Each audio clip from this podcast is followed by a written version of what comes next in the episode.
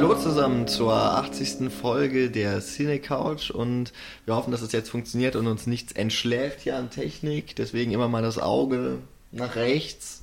Ähm, wir sitzen zu fünf zusammen, wie das so für 80er, äh, nein Quatsch, für 10er Folgen, aber auch für die 80er Folge äh, so gedacht ist, äh, seit jeher. Und äh, deswegen begrüße ich jetzt mal in der richtigen Reihenfolge zuerst äh, meiner zu meiner Rechten Michi, Hallo. Den Nils, Moin. Paul Das bin immer noch ich, hallo. und Daniel. Ja, einen wunderschönen guten Tag da draußen. Und moderiert wird das Ganze natürlich mal wieder von Jan. Mal wieder, genau. Genau. Ja, das ist ja schon wieder. 80er Dem Folgen. Markus Lanz der. Es gab keine Boah. 80er Folgen, Gerne wo das nicht so war. Das war eine. Beleidigung. Das habe ich das letzte irgendwo. Nein, das hast du noch nie gesagt. Doch, das hat er schon mal gesagt und auch da fand ich es doof. Da, da habe ich dich gemeint damit, ne? Das kann sein, ich weiß es nicht. Hast du schnell wieder verdrängt. Sprechen wir nicht Schon drüber. Das. Einzige, was wir versuchen, ähnlich zu wiederholen, wie- was wir eben schon mal aufgenommen haben, und jetzt reicht es auch damit, ähm, ist, dass wir uns äh, weiterhin bei anderen Podcasts bedienen, was so Content angeht, um, den, um die Folgen länger zu gestalten und erst später damit anzufangen, mit dem eigentlichen Thema.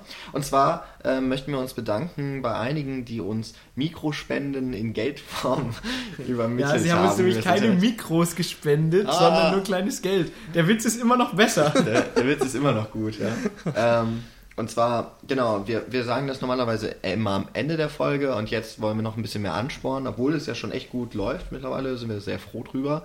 Und dankbar. Ähm, und dankbar, ja, weil Geld, das, das ist immer Dank, mit Dank verbunden bei uns. Applaus, und Gier. Applaus, Applaus.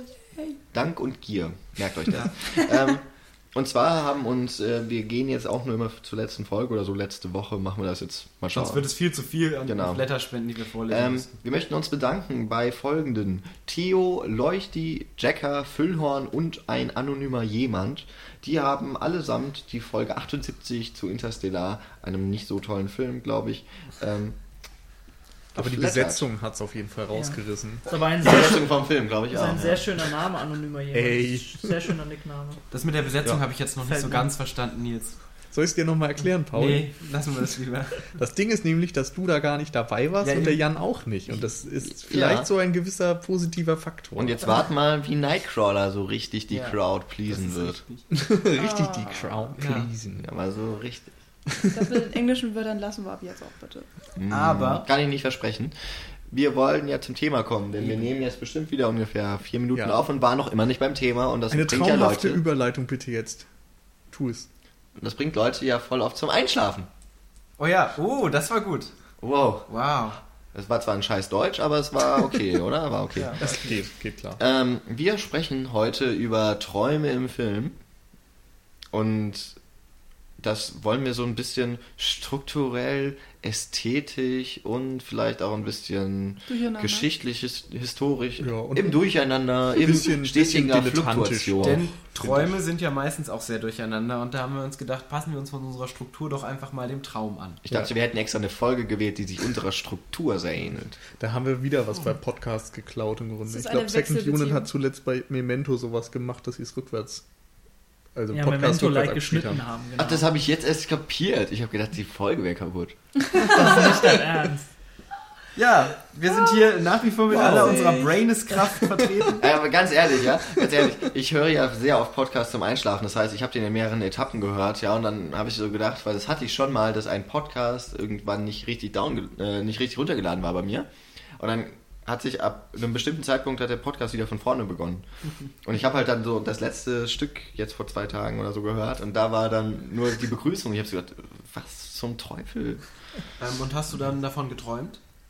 Ich weiß es nicht. Ich erinnere mich nicht an meine Träume. Das macht mich zu einem schlechten Menschen. Ja, zu einem emotionslosen Menschen. Ja, aber mit Hass. Ja. Das Und ist Gier auf Geld. Und Ja. Gier, genau. Und Dank. Aber Aber ist das Dank macht eine Emotion? Nee, Dankbarkeit, nee, auch nicht, ne? Nee. Aber denn das wird ja Eine eh nicht zu schlechter Mensch sein passen. Bleiben wir doch bitte beim Thema. Bei welchem Thema denn? Traum, lieber Jan. Ah, Traum. es war mir entfallen. Denn wir sprechen jetzt über Träume. Ähm, so. Und wir wollen dann am besten mal einsteigen. Äh, Ich würde sagen, wir bleiben bei ähm, dem guten alten historischen Einstieg, den wir wählen. Und zwar hat Daniel dazu bestimmt was zu sagen. Habe ich so ein Gefühl. Ich weiß nicht warum. Wie, komm- wie kommst du da noch drauf? Ich weiß nicht, die gute alte Historie finde ich auch schön. Ja. Die, Ja, hat, die hat aber, sich etabliert ähm, mit der Zeit. Finde ich gut. Im Gegensatz Ja, zur jungen Historie, die ist nicht so schön. Genau, also ihr da draußen, ihr kennt sicherlich äh, aus der heutigen Zeit mehrere Filmbeispiele, die eben mit, mit Traumspielen und Traumanwandlungen in, in den Filmen integriert haben und darauf, auf diese Beispiele werden wir auch ganz sicher auch nochmal drauf eingehen gleich. Äh, dennoch kurzer Backstep äh, in der Zeithistorie, nämlich auch früher. auch, Um, um es Auch zu, früher haben um Menschen ganz, schon ganz- geträumt. Genau, um es ganz genau zu sagen, auch früher. Wir sind so eloquent. Nämlich in den 20ern beispielsweise wurden auch schon Filme Gedreht. Wurden auch schon Filme, ich wollte sagen, Träume in Filmen integriert. So. Aber auch Filme gedreht, Jan, da hast du ganz recht. Äh, nämlich, wenn wir beispielsweise über, über Sherlock Jr. von, Buster Ke von und mit Buster Keaton reden. Äh, ja, um was geht es denn da? Kann das dann jemand sagen? Ja, da, da melde ich mich dann einfach. Freiwillig, oder? Ja, total. Äh, da geht es um Buster Keaton, der einen Filmvorführer spielt. Und ähm, während er diesen Film seinem Publikum präsentiert, schläft er ein und entsteigt dann quasi per Doppelbelichtung seinem eigenen Ich und äh, findet sich dann auf der Leinwand wieder. Und äh, zwar innerhalb der Handlung des Films. Der Film selbst hat jetzt, glaube ich, keine Handlung, aber ja. Das, das, hat mich, das hat mich jetzt, äh, jetzt hat mich vorhin schon mal, als wir über diesen Film gesprochen haben, ähm, hat mich das auch schon irritiert, dass der Film immer so beschrieben wird und dann geht es nur um diese eine Szene, weil eigentlich hat ja durchaus der Titel auch seinen Sinn, Sherlock Jr., denn Achso, der Buster Keaton. Ich glaube, Nils meint jetzt den Film, in dem ähm, er rein In den Buster Keaton reingeht. ach so, Genau. echt? ja. Ja. Ja, doch, Also der, der hat auch eine Film im Handlung. Film, ob der eine Handlung Der hat hat. auf jeden Fall da noch eine Handlung, äh, bevor er einschläft, aber es ist halt so eine Ich langweilige glaube, vorher hat so ein Geschichte. bisschen Ja. so. Western. Ja, okay. Ich meine, es Das wohl. so Liebesgeschichte, irgendwas wäre da Ja, dabei das gewesen. wird ja am Ende auch irgendwie wieder er, aufgegriffen. verliebt er sich nicht auch irgendwie in die Hauptdarstellerin? Irgendwas ist da so. Aber was ich meinte, ist halt der von ihm geträumte Film. Ja, okay. Und der hat, glaube ich, keine Handlung außer der, dass er selbst, also Buster Keaton, auf der Leinwand äh, sich wiederfindet und dann vor verschiedenen Örtlichkeiten, mal in der Wüste, mal in irgendeinem Zimmer sich befindet und dann durch Schnitte das immer mal wieder verbunden wird. Das ist ja ganz interessant, denn ähm, also wir haben ja, wenn, wenn wir so ein Filmbild haben, dann ist es ja meistens immer so aufgebaut, dass wir eine diegetische Welt präsentiert bekommen, die uns dann im, im Kopf quasi als real erscheint. Also wenn wir einen Raum sehen, dann sehen wir ja nicht den ganzen Raum von der Kamera, weil die ja kein 360-Grad-Objektiv hat, womit wir alles wahrnehmen können, sondern wir haben ja ähm, nur immer einen Ausschnitt in einem Raum, aber trotz allem denken wir uns den Raum im ganzen 360 Grad, also dass dieser Raum, in dem diese Kamera steht, ähm, also dass die vierte Wand quasi kein, kein Kameraequipment ist, sondern dass das ein realer Raum ist, der da drin steht. Ähm, genauso bei der Zeit, da wird dann teilweise auch mit, mit Schnitten gearbeitet und wir nehmen die Zeit trotzdem als Konstante wahr, die dann eben durch diesen Film durchfließt. Genauso wie der äh, Raum eben auch als Konstante wahrgenommen wird.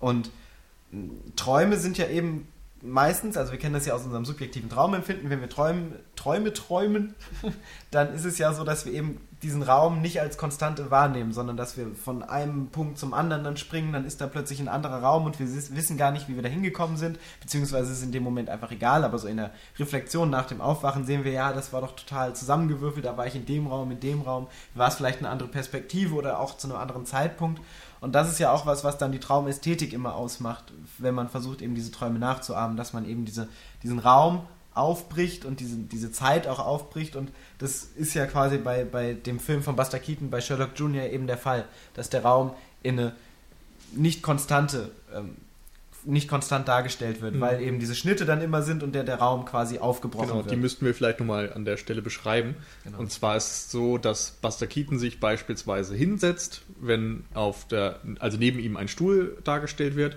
und während der Bewegung findet dann ein Schnitt statt und auf einmal setzt er sich dann in eine Pfütze oder sowas. Also typischer Slapstick-Moment im Grunde.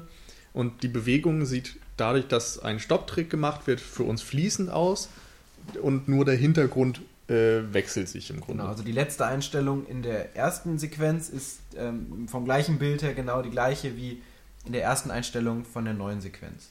Also Buster Keaton ist in der gleichen Lage, äh, Position. In, der, in dem Ende von der ersten Sequenz gleich in der ersten Einstellung von der zweiten Sequenz. Also wer sich das kurz auf YouTube irgendwie anguckt, Genau, ausschnittsweise, der sagen. weiß, worüber Aber ich habe das doch so schön Ich glaube, der beschrieben. Film ist auch komplett drauf und da merkt man dann doch, dass ein Audiopodcast, wenn Paul irgendwas erklärt, nicht immer die perfekte Form ist, einen Film zu beschreiben. Das macht mich ein bisschen traurig. Naja, macht ja nichts.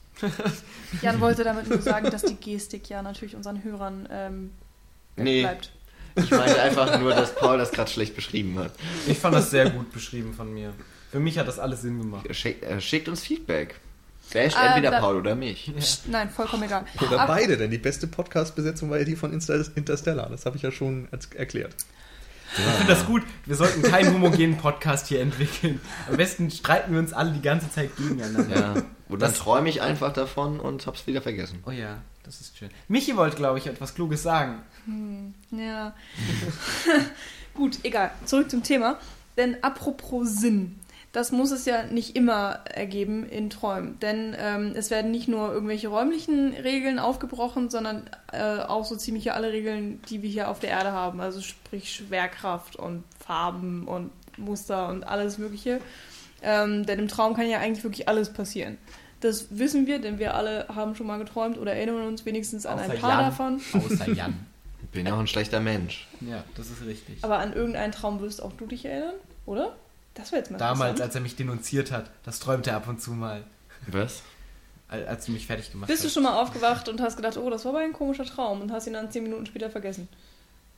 Äh, Weiß ich nicht, er hat's Woher soll ich- vergessen. Woher soll ich denn das jetzt noch wissen?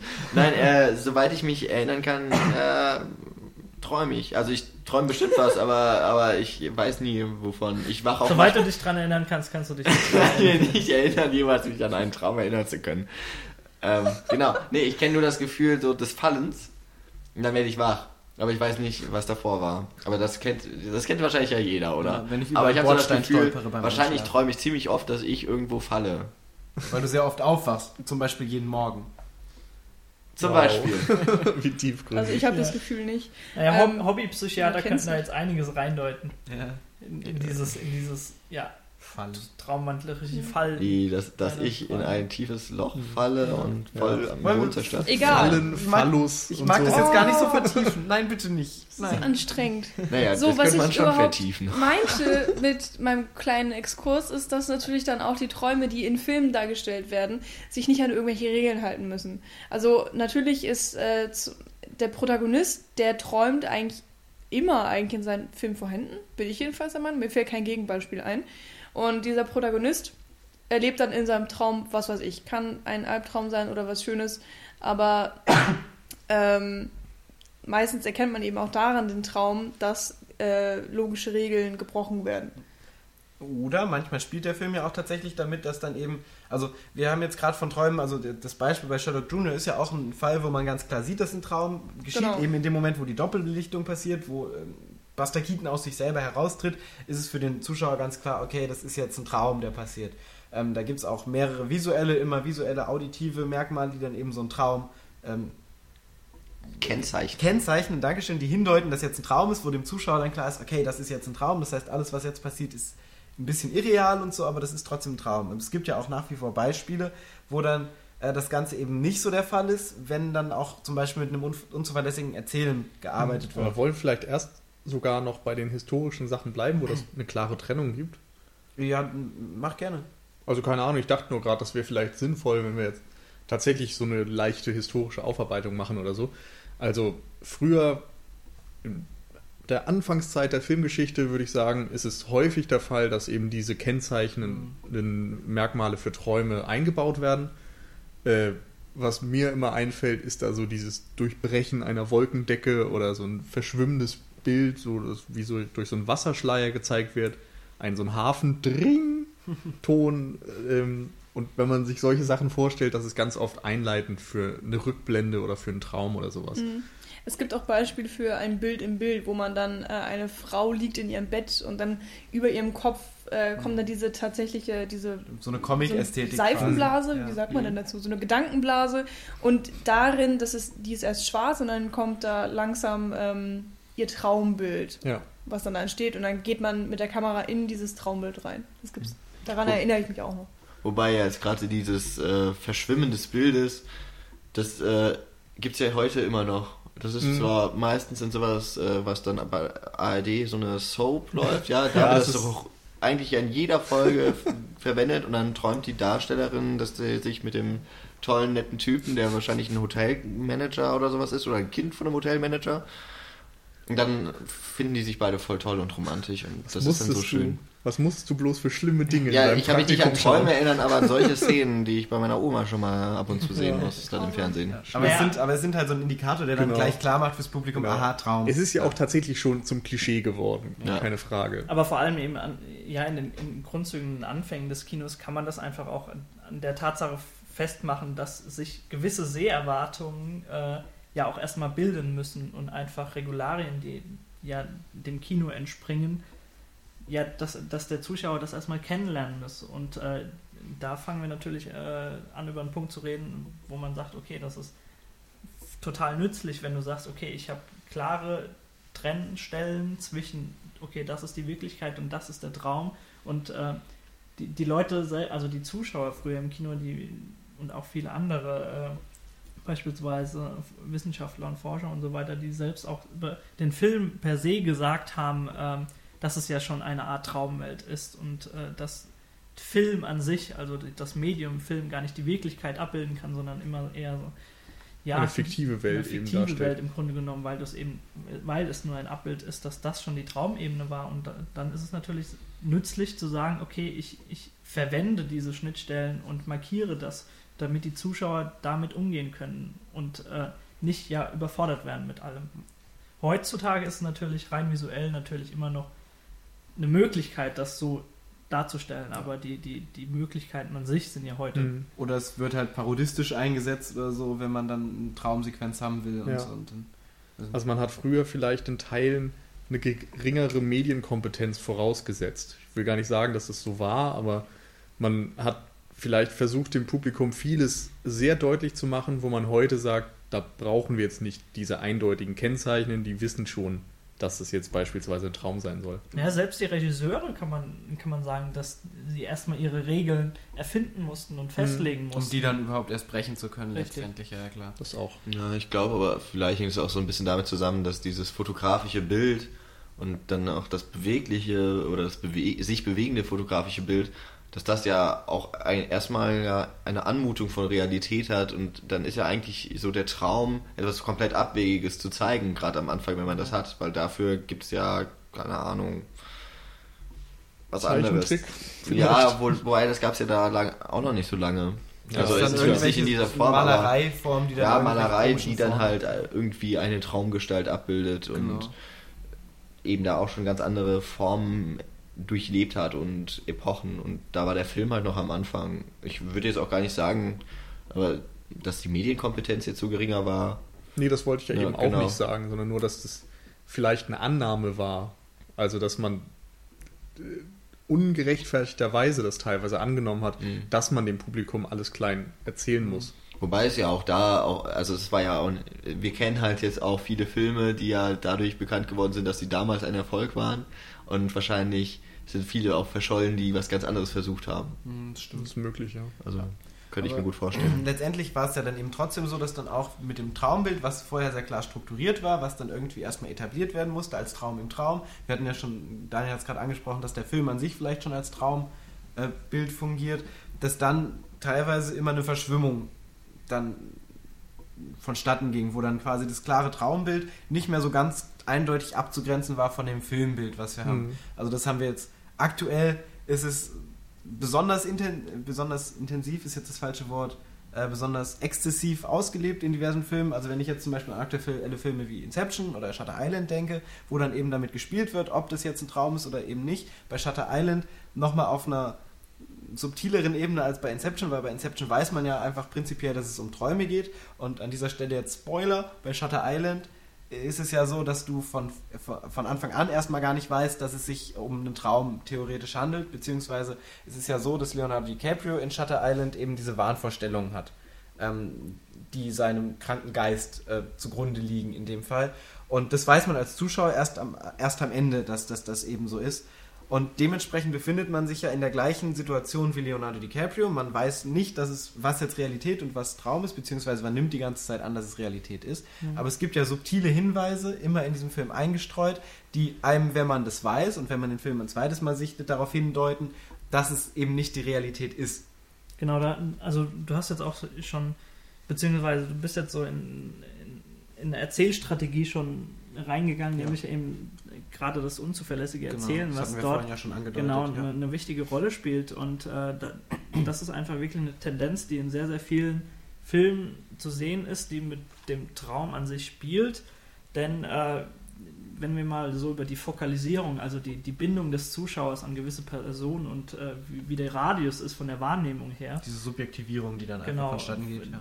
Also dass wir eine sehr große interne Fokalisierung haben und eben an, den, an die Person, an den Charakter von Leonardo DiCaprio, wenn wir jetzt bei dem Beispiel Shutter Island bleiben, gebunden werden und eben auch seine Sicht der Dinge dann als unsere annehmen. Und deswegen ähm, kommt eben erst so ein Plot-Twist, wie wir eben nun mal hier haben, oder auch in anderen Filmen, die mit unzuverlässigem äh, Erzählen, Spielen ja zustande kommen kann. Und das ist eben so eine Tendenz, die ich eigentlich in sehr vielen Filmen erkennen kann, die mit Träumen spielen.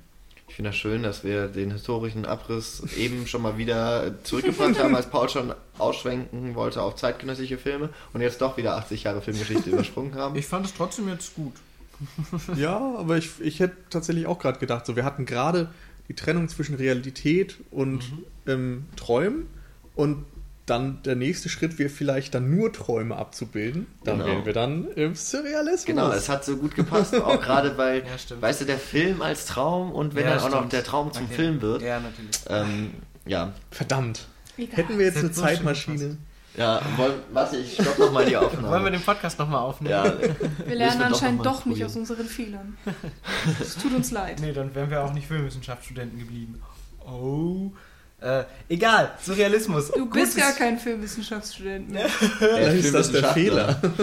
Äh, gutes, gutes Stichwort, Nils, denn der Surrealismus war ja Danke. tatsächlich äh, so der, also der Surrealismus liegt ja zu, zugrunde, dass man eben alle Logik und alle ähm, Strukturen, die man hat, aufbrechen wollte. Das heißt, im Grunde wollte man eben jede, jede, ja, was wir gerade als räumliche Konstanz und zeitliche Konstanz zum Beispiel hatten, aufbrechen und daraus einen ja traumähnlichen Zustand letztendlich erwecken, indem man jede Logik abschafft. Und ähm, ein Beispiel, ein sehr schönes und auch mit das populärste Beispiel für den, äh, für den Popularismus, für den Surrealismus, äh, ist der schöne französische Kurzfilm En Chien Andalou. Oder der andalusische Hund jetzt auf Ein YouTube angucken und dann den Podcast Genau. weitermachen. Dauert 15 Minuten, Circa. kann man jetzt mal schnell zwischenschieben. Außer man sitzt gerade im Zug. Oder im so. Auto. Oder im Auto. Schöne Autofahrt. Drive safely. Aber Ähm, vielleicht kennt man den ja auch schon. Don't drink, Don't drink. just drive. Ähm, und auf jeden Fall ist es da eben so, dass dann auch alles so ein bisschen wirr ineinander ist, dass dann auch keine räumliche Konstanz eben ist, dass man plötzlich an dem einen Punkt ist und dann an dem anderen Punkt ist und dass dann plötzlich die Frau keinen Mund mehr hat und dann Schamhaare ihr an der Stelle, wo der Mund ist, wachsen und dass dann sie am Strand plötzlich sind und dass dann ein Auge durchgeschnitten wird, wie man das so kennt. und fast in dieser Reihenfolge nicht. Ja, oder eben doch. Oder eben doch. Weil ja eben alles etwas verwirrt ist. Aber letztendlich ist das ja so eben das Ding, was den Traum auszeichnet, dass alles so ein bisschen wirr ist und dass alles so keinen Zusammenhang letztendlich hat. Und das war der Surrealismus ja im Grundsatz eben genau äh, die, die Motivation, das zu machen. Mm.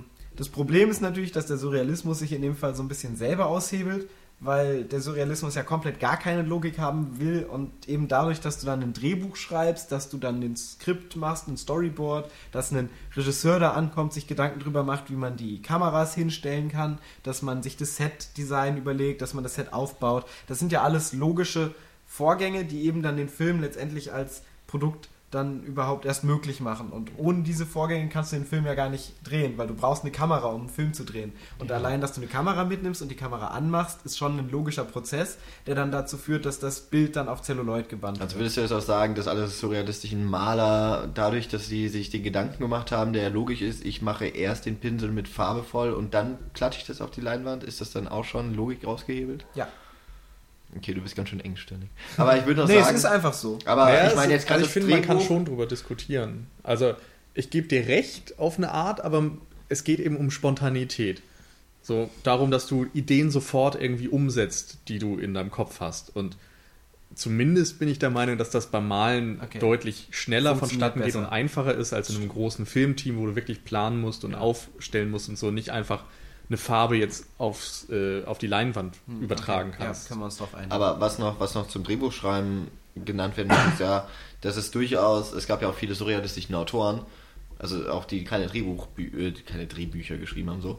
Ähm, aber da, da hat sich ja diese, diese Form des automatischen Schreibens gebildet. Also da hat man im Grunde einfach nur Gedanken, die einem gerade in den Kopf gekommen sind, die hat man direkt aufgeschrieben. Und so in etwa ist ja dann auch das Drehbuch zu äh, Oceana Lu entstanden, auf Grundlage von Träumen wiederum. Und ähm, deswegen, also das hat ja alles doch irgendwie keine Logik, dennoch, ja. Also obwohl das irgendwo ja geplant war, aber die hatten auch damals kein großes Filmteam. In dem Sinne war auch der Dreh relativ spontan. Ja, gut, aber letztendlich ist es trotzdem so, dass da auch ein gewisser logischer Transfer vorhanden ist, gerade wenn du dann Schauspieler dann zum Beispiel irgendwie arrangieren musst, die dann irgendwo stehen, irgendwo lang gehen, irgendwas machen, damit du dann eben das, was du in dein Drehbuch geschrieben hast, verwirklicht siehst. Dann muss das Ganze noch geschnitten werden und so und das sind ja alles einfache Abläufe, die letztendlich dieser ganzen aufbrechenden Logik einfach widerläufig sind. Weiß ich gar nicht. Gerade der Schnitt ist doch etwas, was voll für den Surrealismus spricht, weil du kannst ja, du kannst ja in jeder Phase des Filmemachens kannst du was ganz anderes wieder draus machen. Also du kannst ja erstmal was schreiben, dann wird es wahrscheinlich schon anders gedreht und im Schnitt sieht der Film dann nochmal ganz anders aus. Also im Grunde hast du nur noch sehr viel mehr Möglichkeiten, dein surrealistisches Chaos auszuleben. Ja gut, in, in dem Fall vielleicht schon, aber es ändert ja trotzdem nichts an der Sache, dass diese Grundlage, die wir gerade, also die ich gerade genannt habe, so mit dem, mit dem ganzen konzeptuellen, konzeptuellen Schauspieler arrangieren, Konzeptionellen. konzeptionellen Bild arrangieren und Set arrangieren und so, dass das ja trotzdem letztendlich erstmal geleistet werden muss. Und gerade bei Jean Analou haben wir ja auch ähm, gewisse Sequenzen, die schon eine gewisse Planung einfach erfordern. Ja, wobei ja man das noch, um ich denke mal, das so abschließend noch zum Surrealismus, sonst machen wir einen Surrealismus-Podcast, Ja. das wir jetzt nicht vorhatten.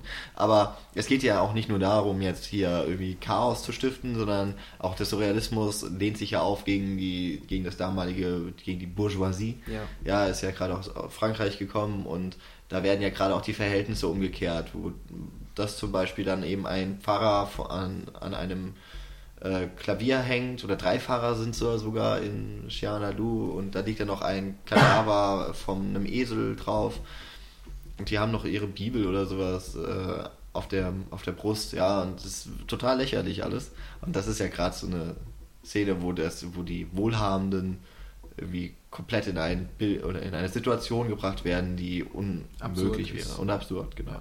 Äh, das stimmt.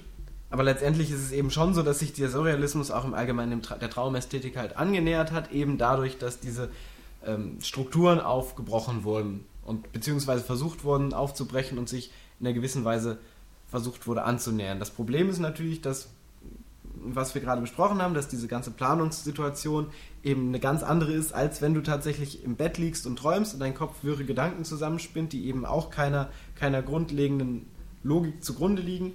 Oh Gott, was für ein grausamer Satz. Die äh, keiner Logik zugrunde liegen und ähm, dementsprechend völlig random sind. Und, und so, ein, so ein surrealistischer oder im Allgemeinen ein Film kann dieses Bild natürlich nie wirklich reproduzieren, weil er eben alles das hat, was wir gerade besprochen haben und dadurch immer nur eine Annäherung ist. Ähm, nichtsdestotrotz versuchen es eben immer wieder Filmemacher, sich diesem Traum unterschiedlich anzunähern, wie eben der Surrealismus unter anderem, und ähm, das eben durch verschiedenste visuelle oder auditive Merkmale dann ähm, so plausibel und realitätsnah zu machen, wie es denn dem Film überhaupt möglich ist, als Medium. Genau. Ja. Wollen wir weiter vorangehen, wenn wir diesen historischen Ab Abschnitt schon konsequent weiterführen wollen? Oder wollen wir ihn aufbrechen? Logisch, räumlich und zeitlich? Mach so irgendwas, surrealistisch sind wir nicht. Nee.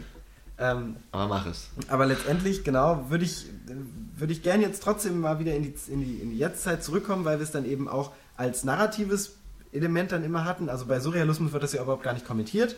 Also gerade beim Show Analu wird das nicht kommentiert, dann wird es einfach so als Produkt nach außen getragen und gesagt, schaut euch das an, lasst es auf euch Mhm. wirken. So, und wenn wir jetzt, um nochmal auf Shutter Island beispielsweise zurückzukommen, ähm, wird das Ganze in eine Narrative verpackt. Und das heißt, dass dieses, dieser Traum nicht nur als Traum wirkt, sondern dass der eben auch noch eine Bedeutung letztendlich hat in dem Fall das. Nee, mir fällt nur gerade ein, dass wir tatsächlich auch dann innerhalb der Filmgeschichte weiter voranschreiten könnten. Da hatte Jan doch das schöne Beispiel mit Spellbound Ja, im ähm, Grunde. Ich weiß nicht, was du an Shutter Island gerade, warum du da so seinen Namen Ich, dran ich will halt den. Gedanken zu Ende führen und ihr lasst mich ja nie, weil ihr ständig zurückspringt in der Ich habe das Zeit. Gefühl, du hast heute Shutter Island nochmal geguckt. Nein, habe ich nicht. Oh. Aber ich finde, das ist ein sehr schönes Beispiel für dieses unzuverlässige Erzählen, was wir haben. Ja, ja, kannst jetzt zig Aber okay, nö, dann machst du jetzt Spellbound. Und ich rede jetzt nicht mehr über Shutter Island. Ich erwähne nicht ein einziges Mal mehr Shutter Island in diesem Podcast. Welchen Film?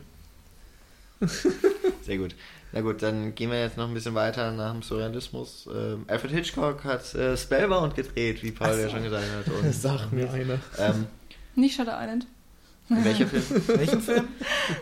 Und in, in dem Film hat sie, oder Hitchcock hat sich da an einem an ein Drehbuch getan, oder hat sie, sie das dann als Basis genommen für seinen Film, das vor allem auf der Traum äh, na, Deutung von Freud aufgebaut ist. Psychoanalyse und so ein Stuff. Genau. Äh, da geht es auch um eine Person, die ständig Albträume hat, wenn sie mit der Farbe Weiß in Berührung kommt, in welcher Form auch immer. Und durch diese Farbe. Es ist übrigens auch ein Schwarz-Weiß-Film, das heißt, eigentlich ist ziemlich viel Weiß in diesem Film, aber äh, es gibt so einige Dinge, die sind eben auch tatsächlich, wenn man äh, über diese technische Hürde dann noch hinausgeht, die dann eben so ein einen Schalter im Kopf quasi umlegen von dieser Person und dann ihn wieder an einen Traum zurück oder in einen Traum versetzt, in einen Traumzustand, die im Laufe des Films immer mehr dann enthüllt, was eigentlich der, ja, der Grund für seine Angst ist und die führt ja noch weiter. Also überhaupt sein ganzes Leben ist ja durch ein Ereignis geprägt und durch die Farbe Weiß wird er immer wieder darauf aufmerksam. Und das wird auch so in traumhaften Szenen dann nochmal durchgespielt. Traumhaft oder traumhaft? Beides. Okay. Es ist auch ein sehr guter Film. Das war der Film, wo Dali auch die Traumsequenzen dann gemacht hat, oder? Ja, stimmt, genau. Der, also es seh, die sehen auch irgendwie echt interessant aus. Es sind halt dann auch fast immer weiße Landschaften und haben so ein paar seltsame. Es sieht dann aus wie so Streben, die da durchgeführt War sind. das das, wo der Protagonist über irgendein so ein dachähnliches äh, Gerät läuft, wo dann er von einem Schatten verfolgt wird? Nein, das das war über den Dächern von Nizza. Sicher? Ja. Na gut. Der Film über den Dächern von, dem, von Nizza, als er von dem Schatten verfolgt wurde. Genau. Bekannter Film. Bekannter Ja. Film von äh, diesem Alfred Hitchcock, der einen Mensch über die Dächer von Nizza ähm, von seinem Schatten verfolgt lässt. Wobei ich das noch schöner fand, als du das Dach als Gerät bezeichnet hast. Ein es dachähnliches Gerät. Ihr seid doch alle doof. Naja, Ne, ich stelle mir das gerade so in einem Traum vor. Da wird es bestimmt irgendwie funktionieren. Du kannst damit, weiß ich nicht, Erde Es müsste schaufeln nicht oder mal so. funktionieren Alles im funktioniert Traum. im Traum. Eben. Aber es müsste nicht mal. Ähm, aber das ist Kann. letztendlich. Man, man wird es nur einfach nicht hinterfragen. Ach so, ja, okay. Aber ja. Aber das ist letztendlich eben ein ganz interessantes Ding, wenn wir eben auf die Psychoanalyse von Freud äh, zurückblicken, dann ist es ja so, dass das immer, dass also das Träumen immer eine gewisse Bedeutung beigemessen wird. Dass man sagt, wenn man was träumt, dann, dann ist das letztendlich auf irgendwas Das. Unterbewusste des Träumers. Genau, zum Beispiel. Ähm, dann gibt es ja auch so Traumdeutung, ne? Was? Traumdeutung? Traumdeutung habe ich gehört. Äh, ich glaube, da hat Freud auch was zu tun gehabt. Ich bin mir nicht sicher. Was? Hat, glaube ich, mal jemand erzählt. Ich glaube aufbauend auf Alfred Hitchcocks Spellbound. Das kann sein. Ja. Ich Ähm. vor anderthalb Stunden. Ja. Ähm, letztendlich ist es natürlich heute, Erzähl mal. Lass Paul doch.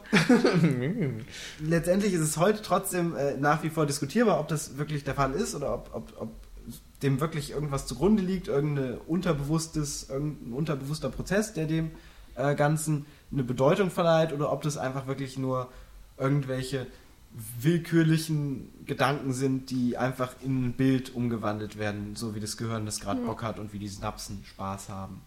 Ja, da gibt es ja jetzt auch äh, immer noch Traumforschung drüber, die natürlich durch äh, die ganze Technik äh, unterstützt wird, die Freud damals noch nicht hatte, sondern er hat ja wirklich alles nur ähm, geraten, mehr oder weniger. Wenn er das gewusst hätte, der Kerl hätte sich ganz schön gefreut. Komm, ihr wusstet es alle, als ich angefangen habe, den Satz Nee, zu ich machen. war Nein. verwirrt. Egal. Ähm, ja, vieles von Freud wurde ja sowieso schon wieder widerlegt. Äh, trotzdem waren seine Gedanken damals natürlich äh, sehr bahnbrechend.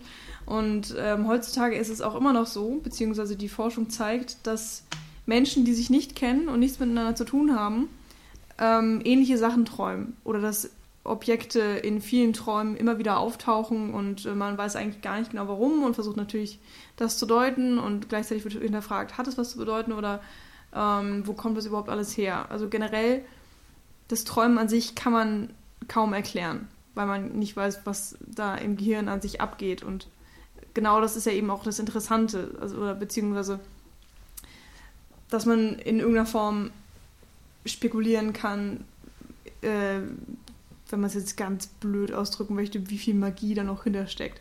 Also alles, was unerklärlich ist, ist ja, wirkt ja so eine Faszination auf uns aus. Also auf mich jedenfalls. Ja, nee, Ähm, Finde ich auch. Vor allen Dingen, weil es eben so ein Alltagsprodukt ist. Also nicht für Jan, weil der träumt nicht und kann sich Doch, nicht ich daran träume, erinnern. ich träume ganz sicher. Ähm, aber jeder Mensch träumt zu einem gewissen Maß und hat Albträume und schöne Träume. Und es ist vollkommen normal und gleichzeitig auch ähm, etwas ganz Besonderes. Und man kann, wenn man will, jeden Tag darüber reden und wird aber eigentlich nicht schlauer. Und Nee, das kann ich nicht. Und, und diese Faszination ist eben auch ein gefundenes Fressen für die ganzen Filmemacher, weil es dann eben so ein, auch so ein Film ja immer eine Möglichkeit ist, seine Gedanken zu einem Thema einfach zu verdeutlichen und so ein Statement zu setzen beispielsweise. Mhm. Und ähm, gerade auch wenn man dann Träumen eine Bedeutung zumisst, ist es natürlich auch immer ein schönes, schönes Ding, um selber den Film mit Symbolik anzureichern, weil ein Film hat ja selber sowieso auch eine, immer eine Symbolik, der kann interpretiert werden ähm, in, in so einem Makrokosmos, aber auch in diesem Mikrokosmos des Films kann natürlich auch ein Traum äh, in, interpretiert werden, wenn zum Beispiel jetzt in Spellbound der Protagonist Träume hat und Wahnvorstellungen hat mit diversen Symboliken, die dann da drin eingestreut werden, sind das natürlich auch wieder Themen, die dann Rückschlüsse auf den Charakter des Protagonisten beziehungsweise auf die Wahnvorstellung rein in der Narration dann ähm, wieder Mhm. zurückzuführen lassen. Ist es nicht auch so, dass er sich dann beim Psychiater befindet und der dann eben auch das genau macht, dass er dann eben diese Symbole nimmt und die dann dechiffriert, mehr oder weniger, oder versucht zu dechiffrieren? Ähm, und das ist natürlich in dem Film selber auch immer ein sehr schönes Mittel, um so einen Traum einzubinden, der dann auch eine Charakterisierung mehr oder weniger vornimmt von diesem, von der Narration und von dem Charakter, der da drin sich befindet. Ich möchte jetzt gerade nur für die Hörer sagen, dass ich Paul die ganze Zeit nickend zugehört habe. Ja, also es ist ein Psychi Psychiater, der das dann dechiffriert. Sehr schön. Habe ich mal was Kluges gesagt im Podcast? Passiert ja auch sehr häufig. Weshalb es jetzt nochmal erwähnt werden muss. Genau. Natürlich. Ja. Das ergibt Sinn. Weil es was notiere das alltäglich dann- ist, aber trotzdem was Besonderes ist. Ja. Ich Und man notiere- versteht es nicht so ganz Ich genau. notiere das einfach dann als Punkt 1381. Mal Paul war klug. Ja, genau. Oder so. Das finde ich gut. Okay. Genau. Und ähm, ja, wie gesagt, das ist, also es ist ja letztendlich, wenn wir das so anschauen, wir, wir sind jetzt gerade, wann war der Film Spellbound? 60er? 40er. Schade, Verdammt. Paul, ne? Wir haben noch so viele Jahre bis Shutter Island. Oh, welcher Film? ähm, auf jeden Fall ist es ja trotzdem so, dass der, dass der Traum, und so viel kann ich jetzt auch schon mal Foreshadowing äh, betreiben, der Traum nach wie vor immer über die Zeitgeschichte eben ein, ein wichtiger und, und ein immer wieder beäugtes Element in so einem Film war, weil es eben so was Mysteriöses auch letztendlich hatte, weil eben teilweise Sachen nicht erklärbar sind, weil es unterschiedlich interpretierbar ist, weil jeder so seine eigene Meinung dazu haben kann. Und weil man ihn auch einfach in unterschiedlich, äh, also un, in, ah, und hier, Unterschiedlich. Dieses Zeichen, Unendlich. unendlich, Mich ja gerade dieser liegende Acht gemalt in der Luft. ja. Ähm, weil man eben Träume in unendlich verschiedenen Arten eben auch zeigen kann, darstellen kann, verfilmen kann, was auch immer. Äh, wir haben jetzt ja auch schon ein paar Beispiele gegeben, wie die Träume in Filmen genutzt werden. Und ähm, eigentlich könnten wir ja unendlich viele Beispiele bringen. Also wir hatten jetzt zum Beispiel auch ähm, mit Spellbound ein ja mehr oder also eher Albtraum, oder? Also ich habe den Film leider nicht gesehen. Ja, also es ist, es ist daher eigentlich ganz interessant, weil im Grunde ist es ja ein Albtraum, weil ja auch der, der Protagonist hat ja Angst vor dieser Vergangenheit, die er in seinen Träumen immer wieder durchlebt. Auf der anderen Seite ist der Traum auch Mittel dazu, ihn zu heilen. Mhm. Und äh, deswegen ist da das so Ambivalent. eine Ambivalenz drin, genau. Und wenn man jetzt mal weiterdenkt als nur ähm, schöner Traum und Albtraum, kann man natürlich auch darüber diskutieren, inwiefern ist zum Beispiel ein Drogentrip ein Traumerlebnis oder ähm, wenn man jetzt einen Film hat mit mehreren Realitäten, Ähm, inwiefern ist dann vielleicht die erste, zweite oder dritte Realität dann die Traumwelt und, und wo ist äh, die wirkliche äh, erste reale Ebene und, und all sowas. Und ähm, dann haben wir jetzt auch, wenn man bei neuzeitlichen Filmen bleiben mag, den Film ähm, Matrix, wo dann natürlich die Matrix selbst auch in den Köpfen der Menschen ähm, traumähnlich ist. Aber Und sie also die schlafen Sachen- ja auch de Ja. facto. Also es ist ja wirklich ein Traum, oder? Ja, aber es wird ist ja. eine Simulation Genau. von Computerprogrammen. Ich finde, das macht eben den Unterschied. Es ist ja alles kontrolliert und sie haben ein äh, kontrolliert gefaktes Leben und so weiter. Da ist eine ganze Welt aufgebaut und sie kommen ja alle in dieser Welt zusammen. Es ist jetzt nicht so, dass ich einen Traum habe und Nils hat einen Traum und wir treffen uns in unserem Traum und gehen miteinander am Rhein entlang. Wobei sondern es durchaus auch Filme gibt, in denen Träume so dargestellt werden, dass es auch möglich ist, dass man sich im Traum trifft mit anderen Menschen und beide Ja, okay. träumen. Aber in der Matrix hast du dann natürlich klar. äh, die ganze Welt, die sozusagen einen Traum träumt. Ja. Was jetzt, äh, ich stelle es jetzt einfach mal als in unserer Realität als unmöglich dar. Und ähm, ja, das meine ich eben damit, dass es einfach so unfassbar viele verschiedene Arten gibt, äh, Träume in Filmen unterzubringen, die dann oft auch zentraler Punkt der Handlung oder der, der, der Figurenkonstellation oder was auch immer sind. Und das finde ich eben auch sehr spannend. Von, als du damit angefangen hast, eben mit den verschiedenen Realitätsebenen, musste ich zuerst äh, nicht an Matrix, sondern an The Congress denken. Ja, muss Der- ich auch dran denken. Okay, weil äh, der, finde ich, da auch noch eine ganz interessante Bedeutung dem Ganzen zuschreibt, weil eigentlich das Träumen ist ja auch etwas Schönes irgendwie. Also, weil es enthebt einem ja auch so ein bisschen den, den Logiken der Welt. Und äh, so ein bisschen kann man es ja auch teilweise beeinflussen. Und da gibt es dann ja diese Welt, dann, die dann im Zeichentrick beherrscht wird, äh, was auch eigentlich so ein bisschen einem Drogentrip ähnelt, würde ich jetzt mal sagen. Also es ist alles so knallbunt und Es bewegt sich etwas alles. obskur. Und äh, dass dieser Rauschzustand dann noch so dazu kommt. Also dass auch das, dass der Traum auch als ein Rausch irgendwie wahrgenommen wird. Und dann am Ende die Frage, ja, was ist jetzt eigentlich besser, das, das Träumen oder wirklich Leben? Was ja auch häufig so eine ähm, so die beiden Gegenpole sind. Geht es jetzt darum zu träumen oder wirklich das Leben so zu nehmen, wie es ist und das zu gestalten? Was irgendwie, wenn man das jetzt mal so genau nimmt, äh, in 500 Days of Summer eine wunderbare Gegenüberstellung von einem Traum und der Realität gibt im Splitscreen, wenn Joseph Gordon-Levitt dann zur Party. äh, zur geht. Party, genau, zu ihrer Einweihungsparty geht und sich eine Vorstellung gemacht hat, wie das Ganze abläuft, bei Zoe Deschanel so, bei Summer, ne? so heißt sie ja. Tom und Summer, ne? Bei 500 meinst du? Ähm, und genau, da, da hat man dann eben auch die Gegenüberstellung und was auch eine ganz besondere, was da zusammengenommen auch eine neue Wirkung erzielt. Mhm. Ähm, Finde ich gerade ganz interessant den Punkt, dass wir so ein bisschen von diesem klassischen Traum auch gerade so ein bisschen konzeptuell weggehen, weil ein Traum ist ja nicht immer nur ein Traum, dass man eben dieses Ding hat, dass man schlafen geht, dann einen Traum hat und das dann passiert. Manchmal ist es auch eine Wahnvorstellung von einem psychisch Gestörten. Genau, oder aber auch, es gibt ja sowas wie Tagträume, die man theoretisch haben kann, das dann eben sowas ist, wie es Joseph, Joseph Gordon-Levitt in der, in der einen Szene hat, wo er sich das selber dann quasi vorstellt. Ähm, aber es gibt ja auch so Sachen wie Erinnerungen oder so, die immer wieder visuell dargestellt werden, ähm, wo dann auch quasi so ein Flashback passiert, dass man dann Szenen sieht von früher und das dann quasi als Erinnerung einfach nur inszeniert wird. Das ist ja auch immer ein traumähnlicher Zustand.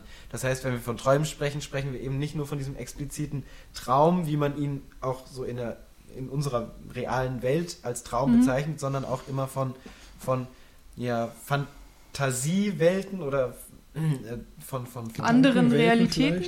vielleicht? Gedankenwelten? Gedankenwelten ist, glaube ich, ein gutes Wort. Von Gedankenwelten, die sich von der realen, von dem realen Schauplatz, in dem man sich gerade befindet, loslösen und in eine andere Zeit, einen anderen Raum oder einen alternativen Raum quasi darstellen.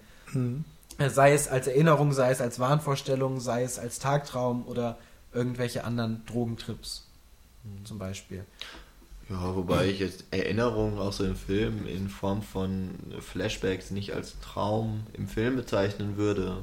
Okay. Aber ich ähm, weiß schon, was du meinst, Paul. Also ich bin auch der Meinung von Jan, aber du meinst ja, dass man dann auch so wegdriftet, dass man sozusagen Genau. gedanklich komplett woanders ist. Ich oder? glaube, es gibt einen Unterschied zwischen einfachen Flashbacks ähm, und Erinnerungen, die eben personenabhängig sind. Also wenn du bei, einer, bei einem Film quasi an eine subjektive angelehnt bist, das heißt, du folgst einem Protagonisten und dieser Protagonist erinnert sich jetzt effektiv an etwas und du siehst dann diese Erinnerung von ihm als Bild dargestellt oder du siehst für den Zuschauer ein Flashback 20 Stunden vorher, das und das ist passiert. Das ist ein Unterschied für mich. Also wenn du jetzt, weiß ich nicht, durch ein Haus durchgehst und da ist irgendwas, ähm, irgendwie ganz viel Chaos und du siehst dann in dem Flashback, was in diesem Haus passiert ist, dann ist das was anderes als zum Beispiel bei Memento, wenn ähm, der Protagonist sich daran erinnert, an die Sachen, die er hatte, äh, an diese, diese Bilder, die er im Kopf hat, als seine Frau vergewaltigt wird. Und dann siehst du ja auch auf der visuellen Ebene und auch auf der auditiven Ebene hörst du dann diese Bilder, die er gerade im Kopf hat, wie seine Frau vergewaltigt wird. Das ist ja eine Erinnerung, die eben abhängig ist von dieser subjektiven Erinnerung, die gerade, äh, dessen Namen ich gerade vergessen habe. Ist, sag's nicht, weil sonst wäre es vielleicht auch zu viel verraten. Also auf jeden Fall ist es letztendlich Oh, dann abhängig von ihm als Person. Und das ist für mich schon eine andere Erinnerung als ein Flashback. Ja. Ja, genau. Darauf können wir uns einigen? Ja. Finde ich gut. Seufzt nicht so genervt. So, wenn wir mal bei Drogentrips sind, ähm, fallen mir tatsächlich ziemlich viele Filme ein, die den irgendwie ähm, traumähnlich auch darstellen. Einer davon ist äh, Trainspotting. Ja. Einer ziemlich Dann ikonischen Szene. Ja, ich, ich weiß nicht, ich habe dich angeguckt, weil du den Film so magst und ich dachte, du magst vielleicht zu Trainspotting was sagen. Der redet mit Ja, das, das Problem ist, ich habe gerade überlegt, so, also klar, Trainspotting hat diese Szene, in der er unter Drogenwirkung in die dreckigste Toilette von Schottland, glaube ich, abtaucht. Ja. Und Im wahrsten Sinne des Wortes abtaucht. ja, und dann auf einmal in so einem schönen blauen Ozean, ja, den Pillen hinterher taucht, die er sucht, glaube ich. Wie das Oder Zäpfchen oder was weiß ich, was das war. Ja. Ähm, auf jeden Fall ist es da ein sehr schöner Bruch von dieser realen, dreckigen Welt zur der von ihm vorgestellten ja, Ozeanwelt, würde ich mal sagen. Also es ist eben ganz beruhigt unter Wasser und schön blau und sonst wie. ähm, Genauso wie er, so schön blau. ja. Aber ich habe tatsächlich gerade eher drüber nachgedacht, als du damit angefangen hast, so, was ist denn überhaupt jetzt bei Drogenfilmen das verbindende Element? Denn es gibt da ja extrem viele Unterschiede. Also bei Trainspotting hast du zum Beispiel diese wenigen einzelnen Sequenzen, die traumähnlich sind. Es gibt noch das Baby an der Decke zum Beispiel. Mhm. Und bei anderen Filmen wie Fear and Loathing oder so, da ist das alles quasi ein reiner Drogentrip. Ja. Und ähm, ja, wie gesagt, das, da werden die Grenzen ja auf jeden Fall fließender. Mhm. Also wir haben nicht mehr so eindeutig abgesteckt Realität und Traum, sondern es vermischt eben, da es in der Wahrnehmung der Protagonisten eben auch sich zu vermischen beginnt mit Halluzinationen und so weiter. Ja, Weil ich glaube, es wieder ist eine Art echt- von unzuverlässigen Erzählen mehr oder weniger da ist, nur dass wir in dem Fall halt wissen, dass es äh, an den Drogen liegt. Insofern ist es auch wieder ein zuverlässiges Ja. Erzählen, weil wir halt wirklich ganz genau die Wahrnehmung der Protagonisten mitbekommen. Das stimmt. Also man und kriegt, man kann gleichzeitig eigentlich erzählt immer wird, dass es der Fall ist. ja. die, man kann immer die Filmwahrheit von der Traumwahrheit Genau. unterscheiden eigentlich. Nein, nicht immer, aber.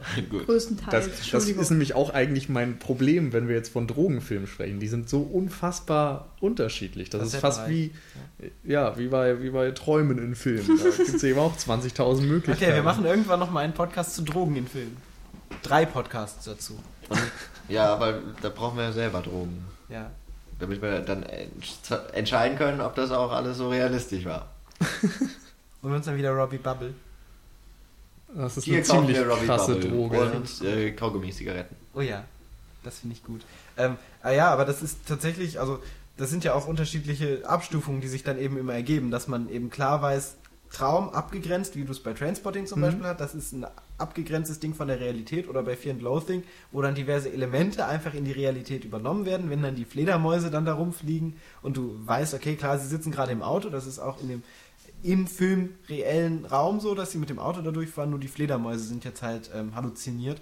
Oder dass du dann komplett eine Welt hast, die dann ähm, für den Zuschauer unersichtlich nicht die Realität ist, wie es in Filmen mit Gefängnissen zum Beispiel der Fall sein kann. Dass dann eben eine Realität vorgegaukelt wird, die letztendlich aber ein Traum ist, wo du als Zuschauer dann eben auch nicht weißt, ob das der Fall ist oder nicht. Genau, und das sind so drei, glaube ich, Abgrenzungen, die sich fließend zueinander be bewegen. Was ich vom, vom, vom ähm, ja, Immersionsgrad ähm, quasi immer dann unterschiedlich rezipiere als Zuschauer. Wie ist es denn bei Enter the Void nochmal? Ja, Das- das, ist, das ist auch alles ein Drogen- und dann ein Seelentrip. Ja. Also ich würde jetzt auch nicht jeden Film einzeln durchsprechen. Wie Nee, Also man aber ich müsste, man müsste dann tatsächlich so langsam von Transzendenz sprechen oder irgendwelchen komischen Ja, das finde ich genau. ein schönes Wort. Sachen, so, Ja, wo aber dann das ist irgendwie schon wieder- viel ineinander Ja, fällt. So, genau. Es kann eben ein Seelenflug sein, es kann ein Drogentrip sein, ein Traum, sonst was. Es ist eben sowas Rauschähnliches. Ja, ich finde, da geht es schon wieder ein bisschen zu weit weg von unserem Thema, wenn wir uns Ja. jetzt auf diese ganzen, also ich würde jetzt nicht Paul zustimmen, dass wir noch irgendwann einen Film Drogen oder einen, einen Podcast Drogen im Film machen. Das sagen wir doch nur, um die Leute anzuteasen. Ach so, Mensch, Jan. wieder alles kaputt gemacht. Ja. Ähm, aber vielleicht, wenn man auch so auf die Uhr guckt, dass man mal überlegt, was jetzt so im zeitgenössischen Film dann doch wie Träume eingesetzt werden, was vielleicht das Besondere ist, dass sie eben auch narrativ eingebunden sind. Ähm, die Filme, die mir jetzt gerade äh, spontaner so einfallen würden, die finde ich das ziemlich gut geprägt haben, ist wäre zum einen Eternal Sunshine of the Spotless Mind, also vergisst mein nicht. Äh, leider eben auch Inception, aber der war nun mal auch so erfolgreich, dass man, glaube ich, darüber reden muss. Ich finde auch, Inception ist immer noch ein Film, über den man gut reden kann. Also unabhängig davon. Du sagst ja selbst oft, ein Film ist ja dann schon interessant, unabhängig davon, ob du ihn gut findest, wenn er dich irgendwie zum Nachdenken anregt vielleicht oder wenn du danach mit anderen eine Diskussion führen kannst. Ja, ich ja, glaube, genau. das ist bei Inception eben ganz klar gegeben. Wobei ich den Film ja auch nicht abgrundtief hassen kann. Also er ist ja, er ist ja, nicht, Immerhin. Er ist ja nicht ganz Ähm, schlecht. ähm, ja. Jan möchte gern, aber er kann einfach nicht. Nee, ich, Er ist schwach. So, Also er ist zumindest noch einer der stärkeren Nolan-Filme der letzten Zeit. Wir möchten jetzt nicht über ja, Nolan das, reden, genau, dann werde ich ja krantig. Aber ähm, die, eigentlich ziemlich ähnlich wie Inception funktioniert eben dann nochmal Sucker Punch. Und dann hätten wir eben auch nochmal Pauls äh, Yes. Geheimtipp, dessen Namen so geheim jetzt ist für den Rest des Podcasts, dass wir ihn nicht mehr erwähnen, Ja, oder? Filme mit Gefängnissen. Hä? Ja, Shutter Island jetzt doch, oder? Ja. Das ist aber Das kein ist Gefängnis, eigentlich das ist eine- ein Irrenhaus. Ja. Ja, ist doch egal. Na, es ist beides mehr oder weniger. Und an dieser Stelle möchte ich auch sagen, dass Sucker Punch doof ist. Wenn Jan schon sagen darf, dass Inception doof ist, möchte ich auch sagen, dass Sucker Punch doof ist. Ich habe das zwar so nicht gesagt, weil ich nicht so kindisch auftrete wie du, aber ja, okay, darfst du sagen. Gut. Punch ist ja selber auch sehr kindisch, da darf man dem entgegenstehen. Aber ja, du hast recht. Bei alle, alles, das sind Filme, die dann ähm, sehr viel mit der Narration um den Traum spielen und den Traum immer narrativ auch irgendwo einbinden auf eine gewisse Art und Weise. Du hattest Spotless, äh, Eternal Sunshine Eternal of the Spotless Sunshine of the. Spotless Mind erwähnt. Ähm, wolltest du da explizit nochmal was zu sagen oder wolltest du jetzt erstmal einfach nur so das Konglomerat an zeitgenössischen Ich weiß nicht, vielleicht würde euch ja auch noch eine einfallen, aber ich finde, das wären so diese vier Filme, wo man, glaube ich, ganz gut die Strategien, wohin sich das entwickelt hat, also dass man, also weil das explizit Filme sind, die den Traum zentral als Punkt nehmen, um darum eine Geschichte zu erzählen, aber das auf unterschiedliche Weisen tun. Ja. Mhm. Ja, also zum Beispiel bei, bei ähm, also wir haben ja da auch wieder unterschiedliche Arten, wenn wir zum Beispiel bei diesem unzuverlässigen Erzählen bleiben, dass wir bei Shutter Island zum Beispiel die ganze Zeit nicht wissen, dass es ein Traum ist. Bei Inception wird es äh, immer diffuser, also am Anfang wissen wir ja noch, dass es ein Traum ist, weil es Nö, am klar- Anfang Nö. ist das noch nicht. Nee, stimmt. In dem Moment, wo dann Leonardo DiCaprio uns erzählt, dass das alles ein Traum ist, ist es für uns auch klar, dass es ein Also Traum ist. ich finde aber nicht, dass Inception das diffus behandelt, sondern dass es einfach nur kompliziert wird, weil es eben ein Traum in einem Traum in einem Traum in einem Traum ist. Und es natürlich dann für den Zuschauer ein bisschen schwierig wird, die vier Ebenen das finde ich auseinanderzuhalten. überhaupt nicht. Das, das, ich ist so der, das ist das, was voll oft gesagt wurde Ja. und da glaube ich, da geht man dann davon aus, dass die Zuschauer wirklich total bekloppt Ja. und doof sind. Also ich hatte kein einziges jede, Mal- Jedes, jede Ebene sieht so anders aus, dass man überhaupt nicht drum rum kann. Ja, aber, Aber ich glaube, ist- es gab tatsächlich viele, die gesagt haben, oh mein Gott, ich fand das so schwer zu folgen. Also ja, vielleicht ist der Zuschauer also ich- tatsächlich dumm. Was ich mit der Diffusität meinte, ist halt der Let die letzte Einstellung, wenn Leonardo DiCaprio dann da in seiner Realität mehr oder weniger ist und dann, dann nicht weiß, ob es jetzt ein Traum ist oder eben nicht ein Traum. ja, das So. ist aber ein offenes Ende, das macht den Film ja nicht diffus. Nee, das habe ich ja auch nicht gesagt, dass der Film diffus ist. Ich habe nur gesagt, dass er abstufend eben immer diffuser wird, wenn er dann eben gegen Ende hin Ja, genau. diese das- Traumwelt dann ähm, quasi Mhm. nicht. Aber ich, Also ich verstehe es schon. Also ich finde auch nicht, dass er diffuser wird, aber er, er bekommt eben mehr Ebenen. Also wir haben eben ein bestimmtes, ja, eben, Ebenen. Äh, wir haben ein Konstrukt von Träumen, das sich jetzt komplett anders definiert als im Surrealismus beispielsweise. Bei Nolan ist der Traum im Grunde ja einfach ein bestimmtes Mittel, mit dem er seine Geschichte erzählt und darum stattet er den auch mit gewissen Merkmalen aus, die vielleicht nicht in anderen Filmen so sind, so, aber er, er macht es einfach so. Das ist seine Freiheit, die er sich rausnimmt. Und das ist eben die, dass du wie beim luziden Träumen ähm, ja, Dinge steuern kannst. Den Traum gestaltest. Genau, das sind dann bei Inception die Architekten. Und außerdem sagt er, es gibt eben nicht eine Traumebene, sondern es gibt den Traum im Traum, im Traum, im Traum. Und man kann immer tiefer letztendlich in diesen Träumen versinken. Und wie er die dann verbindet, ist dann in sich wieder einer bestimmten Logik folgend.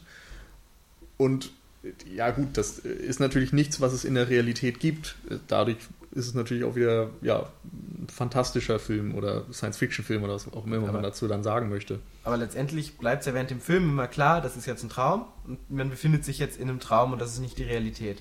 Ähm, einzig, Wobei man eben nie weiß, wann ist im Film die Realität genau, und erreicht. das ist eben der Moment, wo es für mich dann diffus wird, wo dann auch für den Zuschauer nicht mehr ganz ersichtlich ist, in welcher Ebene man sich befindet. Mhm. Ebenso wie es in Shutter Island der Fall ist, dass man nicht, also dass man am Ende weiß man es natürlich, aber dass man während dem Film im Unklaren gelassen wird, ob man jetzt in Ja. der Realität oder im Traum ist. Wobei das Ende ja im Grunde auch noch aussagen soll, also dass ihm quasi egal ist, Ja, ob gut, es noch die Realität ist, sondern selbst wenn es jetzt nicht die Realität ist, dann ist es ihm lieber in diesem Traum weiterzuleben, also quasi in einer Fiktion, die nicht der Wahrheit entspricht, als in der Wahrheit, in der er nicht seine Kinder bei sich hat.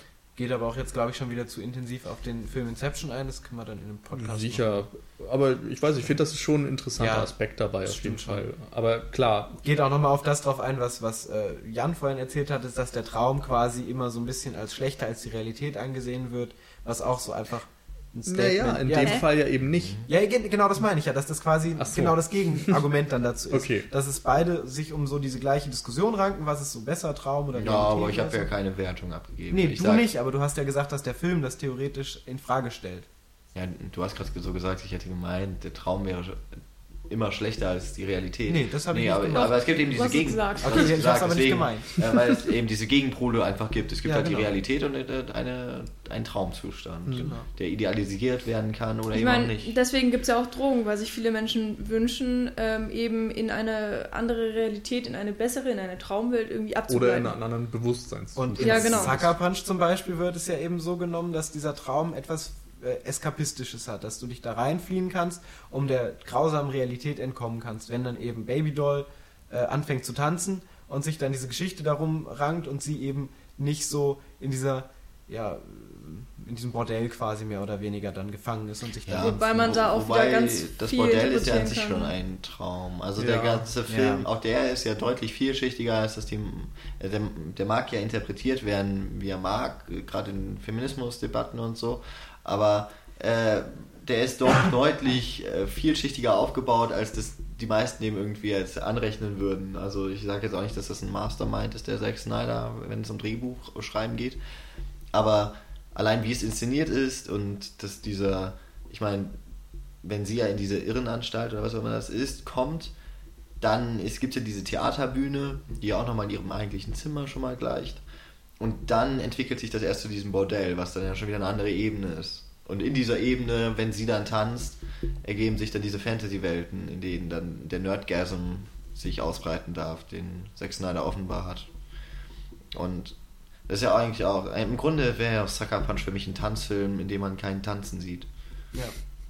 Ja, also Nicht nur für dich. es ist ja so, dass diese Tanzszenen eben immer durch ja, komische Nerdkämpfe, wie du es Genau. gesagt hast, ähm, visualisiert werden. Und das zum Beispiel wäre für mich dann kein Traum.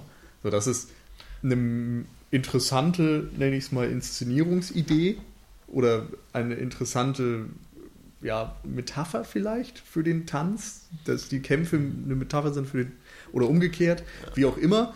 Ja, also um das, äh, wie ich das immer so ein bisschen verstanden habe, klar, die, diese Traumwelt, das ist natürlich das, was dann von den, von den Mädels ausgeht, aber ich habe es halt immer so verstanden, die Babydoll, die tanzt so unglaublich, ja, dass alle anderen in so einen träumerischen Zustand versetzt werden und deswegen dann auch die Welt für uns nicht mehr sichtbar ist. Mm, Und okay. wir als Zuschauer werden eben auch so geblendet von ihrem Tanz, ja, dass, dass wir auch in eine nochmal andere Welt buxiert werden. So, so habe ich mir das immer erklärt. Das Problem ist ja, also im Grunde funktioniert der Film damit ja ganz ähnlich wie Inception auch. Es gibt so einen, es gibt ja diesen Schalter, der wird umgelegt und man kommt in eine andere Ebene. Ja, das Nur stimmt. spielt Inception dann doch deutlich kreativer damit, als Sucker Punch das tut. Weil, Ja, das müssen wir ja gar nicht unbedingt werten. Aber es ist natürlich schon interessant, äh, Mhm. was für verschiedene ähm, Darstellungsweisen und Motivationen Ja. es gibt. Für Träume. Also was für mich gerade jetzt bei neuartigen Filmen immer sehr deutlich wird, ist, dass oftmals eben damit gespielt wird, was ist die Realität und was ist ein Traum. Also ich sage auch nicht, dass es nur in der heutigen Zeit der Fall ist, aber ich glaube, es, die, die Häufigkeit von Filmen, die sich damit beschäftigen, nimmt zu. Also da gibt es eben einiges, also selbst wenn man schon Matrix zum Beispiel dann und, und, also wenn man in Matrix die Matrix als Traumebene wertet, äh, wird das eben dort schon in Frage gestellt. Und, es das, gab ja tatsächlich auch Fan-Theorien, die dann gemeint haben, dass die reelle Welt, in der sie dann sind, wieder nur eine Matrix ist, die äh, noch äh, quasi vielschichtiger, an, äh, vielschichtiger angeordnet wurde, was im Film selber nie wirklich thematisiert wird, was sich dann so in so einem ja, im Internet-Diskussionsforum Und dann andersrum einfach gibt es ja auch gewisse Filme, die einem eine Geschichte erzählen, die vielleicht ja nicht ganz schlüssig erscheint, der man, wo man ganz vielen Zeichen folgt irgendwie und am Ende dann mit einem Twist-Ending klar wird, es ist eigentlich gar nichts passiert, sondern es ist alles im Kopf von irgendwem stattgefunden oder es war ein Traum oder was auch immer. Ich will jetzt keine Filmtitel nennen, weil das dann in sich schon ein tierischer Spoiler ist, aber ja, es gibt auf jeden Fall diverse. Hm. Bei, also das, bei gerade diesen Filmen, die nur darauf dann aufbauen, dass dann am Ende man merkt, okay, das ist alles gar nicht passiert, das finde ich ist halt so das Billigste und da macht man dann auch den Film jetzt nicht schlecht dadurch. Hm. Also es gibt Filme, die man dann noch mal ganz anders halt beobachten könnte. Wie zum Beispiel der Film, der nicht mehr erwähnt wird. Der ist bei der zweiten Sichtung ja tatsächlich. Der ist dann anders. auch noch, der ist, ja, der ist dann immer noch Was? super interessant. Der ist auch bei der dritten. Shutter Island. Genau. Immer noch. Naja, Aber ich der- bin gerade bei einem anderen, der halt genauso was ähnliches ist, aber wo ich dann auch wieder, das, das ist dann auch wieder so die Frage, ist das, ein- wie würden wir jetzt den Traum sehen? Ist Mhm. jetzt Traum wirklich äh, Tagtraum und wenn man halt schläft, Mhm. ein Traum? Oder sind es auch einfach Gedankenströme? Ja, Ähm, ja, es- also wie weit man das fassen möchte, ist auch die Frage. Äh, es gibt einen Film, der ist mir jetzt gerade wieder eingefallen, der sich tatsächlich auf ganz vielen verschiedenen Arten genau damit äh, befasst, eben, dass man träumt und dass man Realitäten nicht auseinanderhalten kann und da eben auch den Zuschauer extrem reinzieht und einen extrem zum Nachdenken anregt. Der ist von Richard Linklater, den äh, ich ja sehr schätze. Und ich habe vergessen, wie er heißt. Waking Life. Dankeschön. Bitte. Den haben Nils und ich, äh, weiß ich nicht, vor ein, zwei Wochen gesehen. Und äh, da handelt eben auch davon, dass ein, ein Junge ähm, zu einer Reise aufbricht und dann irgendwie einschläft und dann träumt er und dann wacht er auf und dann träumt er nochmal und weiß eigentlich gar nicht, okay, ist er jetzt wach oder träumt, dann hat ganz viele wirre Gespräche und äh, der Film ist ähm, gedreht worden und dann überzeichnet worden, genau, also so äh, wie Scanner Darkly, falls man Mhm. den kennt Und wie Breaking the Habit von Linkin Park. auch zum Toller Beispiel. Film. Und hat dadurch natürlich eine sehr interessante auch ähm, ja, Visualisierung. Und ähm, ja, der, der Film ist extrem meta, wenn man es jetzt einfach mal kurz fasst und extrem interessant. Also wer, wer das Thema mag, auch äh, was luzides Träumen und so weiter angeht, das wird da auch drin behandelt. Und äh, auch sehr viel gerne äh, ein bisschen philosophisch ähm, nachdenkt oder diskutiert, dem kann ich diesen Film äh, wirklich nur empfehlen. Ähm, er erzählt tatsächlich auch eigentlich keine Geschichte. Also der Junge geht einfach nur von Traum zu Traum oder eben von Mensch zu Mensch, den er da im, im Traum so sieht, ähm, weil ganz oft redet er auch gar nicht mit denen, sondern er sieht sie einfach und da passiert halt irgendwas. Und ähm, Ja, es ist so ein Stream of Conscience, Genau. würde ich sagen. Also der ihn einfach von einem Punkt zum nächsten führt, von Episode zu Episode.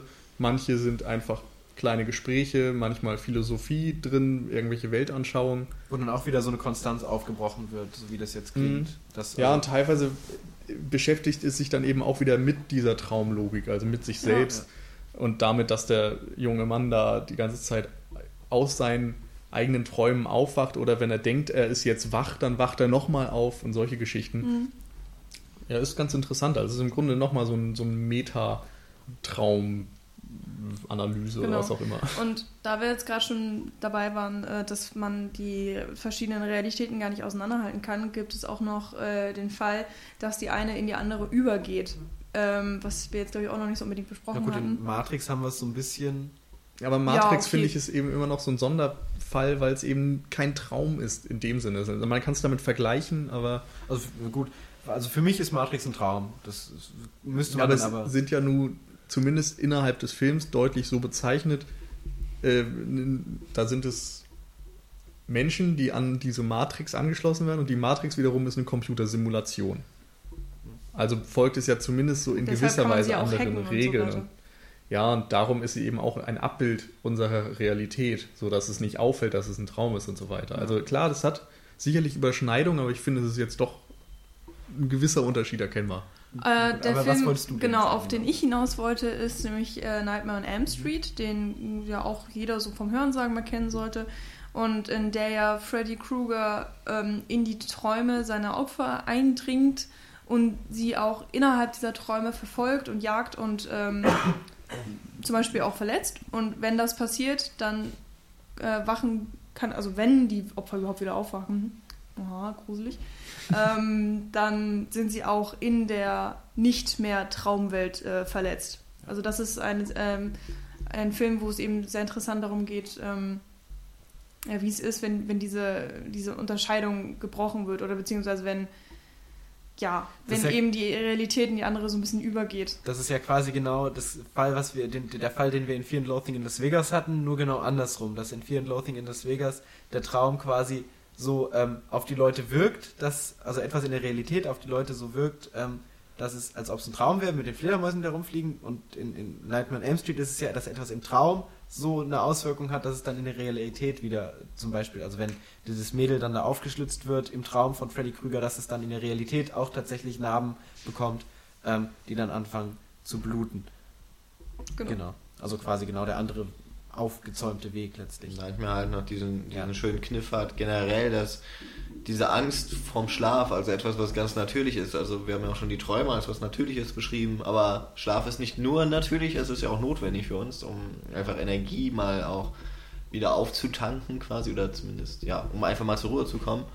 Und wenn man auch noch davon beraubt wird in einem Zustand, in dem man schutzlos ist, in aller Regel, wenn man nicht gerade ein luzider Träumer ist, dann ähm, ist da eben auch gar kein Entrinnen. Und damit spielt der Film ja wunderbar, dann gerade am Ende, wenn das Final Girl dann noch äh, gegen den Schlaf ankämpft. Und es spielt ja auch immer noch damit in dem Traum, ob dann die Leute selber sich gerade bewusst sind, dass sie ein Traum sind oder nicht, dass es immer, dass sie eben auf immer irgendwelche Signale hoffen, die dann ihnen verdeutlichen, okay, das ist jetzt gerade nicht die Realität und das ist jetzt ein Traum. Das ist ja auch so ein der Hauptmotivationspunkte von den Protagonisten letztendlich. Ja.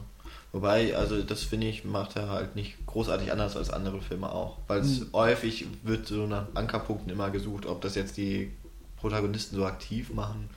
Weiß ich jetzt auch gar nicht, ob sie Nee, das natürlich Also nicht. das machen sie bei Nightmare eigentlich auch nicht. sie aber es werden sich ja eigentlich auch immer, also sie werden sich ja immer zu spät Okay. bewusst, dass sie jetzt Ja, im Traum sind und Okay, in Gefahr. recht, ja. Und dann Aber- suchen sie einen Ausweg. Das ist eben auch der Punkt. Also es wird ihnen eben nicht bewusst und auch den Zuschauer zumindest in den ersten Sekunden meistens nicht, weil jetzt eben nicht diese Harfe kommt oder nicht Ja. eine andere Farbgebung oder sowas. Genau. Sondern- die Welt ja auch ähnelt. Und es Genau. ist dann auch meistens noch nachts im Traum. Also es Genau, könnte auch durchaus sein, dass sie Gesetze und so genau, weiter. dass sie Aber- da durch die Nacht streifen. Um den Kreis zu schließen, es gibt dann halt wieder eben Momente, wenn dann irgendwas Unlogisches passiert in diesem Traumgebilde, was sie dann haben, oder im spätesten Fall, wenn er Freddy auftaucht, was ja dann auch immer was mit, mit was Irrealem zusammen ist, weil der ja meistens sich auch nie als normaler Mensch auftaucht, sondern dann in diversen komischen Gestalten mit langen Armen oder was weiß ich. Äh, wenn es dann eben Momente sind, die die Logikgesetze aushebeln, dass dann den Personen bewusst wird, okay, das ist jetzt ein Traum. Und das ist ja auch was, was immer wieder benutzt wird, um einen Traum darzustellen, eben, dass Logik wieder ausgebrochen wird, wo wir dann jetzt wieder beim Surrealismus etc. wären, um den dann visuell und auditiv darzustellen. Genau. Ähm, ich wollte vorher noch was sagen, mir ist es aber entfallen.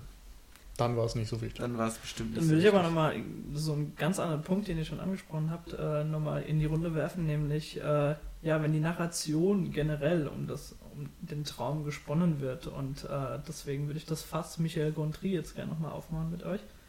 Und zwar nicht nur eben mit äh, Vergiss mal nicht, also Eternal Sunshine of the Spotless Mind, sondern hat jemand hier in der Runde auch Science of Sleep gesehen? Das ist lange her. sehr lange her, ja. Aber also die Filme gehen so von vornherein eigentlich genau in die entgegengesetzten Richtungen. Also bei, bei äh, Eternal Sunshine ist ja von 2004, ähm, geht es ja die ganze Zeit darum, dass er genau weiß, dass er jetzt sich in seinem Unterbewusstsein befindet und dort eben ja diesem, diesem Gedächtnisverlust zu entrinnen versucht und äh, sich eben in diesen man kann es Traum nennen, man kann es ja Erinnerung nennen, das ist natürlich dann als Traumebene dargestellt, ja, sich äh, von einem von einer Erinnerung in die andere zu retten versucht und dann äh, ja immer mehr gelöscht wird und teilweise ja auch über die Montage, beispielsweise wenn er sich in einem Raum äh, befindet, dann die Tür rausgeht, auf einmal befindet er sich auf einem Flur, der dort eigentlich gar nicht sein kann von der Logik her, was einfach wunderbar gelöst ist. Und Science of Sleep geht nochmal in die entgegengesetzte Richtung und zwar geht es, also Nils, du hast ihn gesehen?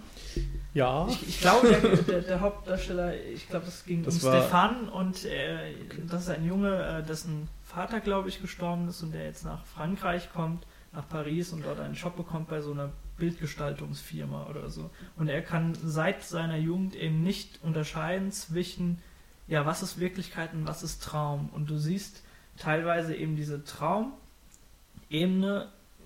parallel und äh, ja auch gleichwertig einfach zu den anderen Szenen, nämlich Mhm. jedes Mal, wenn er träumt, ist er so in seiner eigenen Welt und hat diese, ja, er ist sein eigener äh, Fernsehmoderator in gewisser Weise. Also da wird so eine so eine Sendung dann, äh, die heißt Mhm. Stefan TV oder so aufgemacht. Ja, an diese die Momente ganz, erinnere ganz mich toll ist. Und äh, ja, dieser Traum und diese Traumwirklichkeit von ihm, die greift dann immer wieder in die Realität ein und er stellt sich vor, wie er äh, ja, die, die Macht über diese Firma übernimmt und, äh, und total per, perfide da vorgeht und äh, auf einmal wachsen ihm riesige Hände und er kann nicht mehr malen und so weiter. Also Mhm. es, es greift immer so über auf die Realität und ich finde, das Ja. sind so zwei Ansätze, die in zwei verschiedene Richtungen gehen, aber die einfach wunderbar diese, ja, die Narration einfach nutzen, um den Traum irgendwie visuell auch darzustellen und auch Bedeutung zu geben. Hm. Mhm. Bei Science of Sleep finde ich gerade interessant, dass es so dieses Tagträumen thematisiert,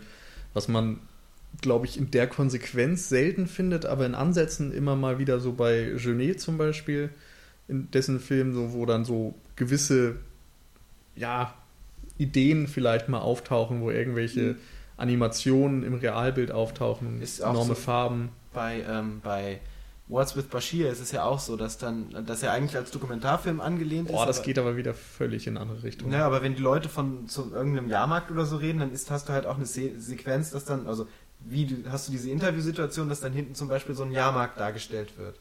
Und das Mhm. ist ja auch quasi so eine Art Tagtraum, der dann kurz. Nee, das ist für mich eher so eine Assoziation, die da bebildert wird.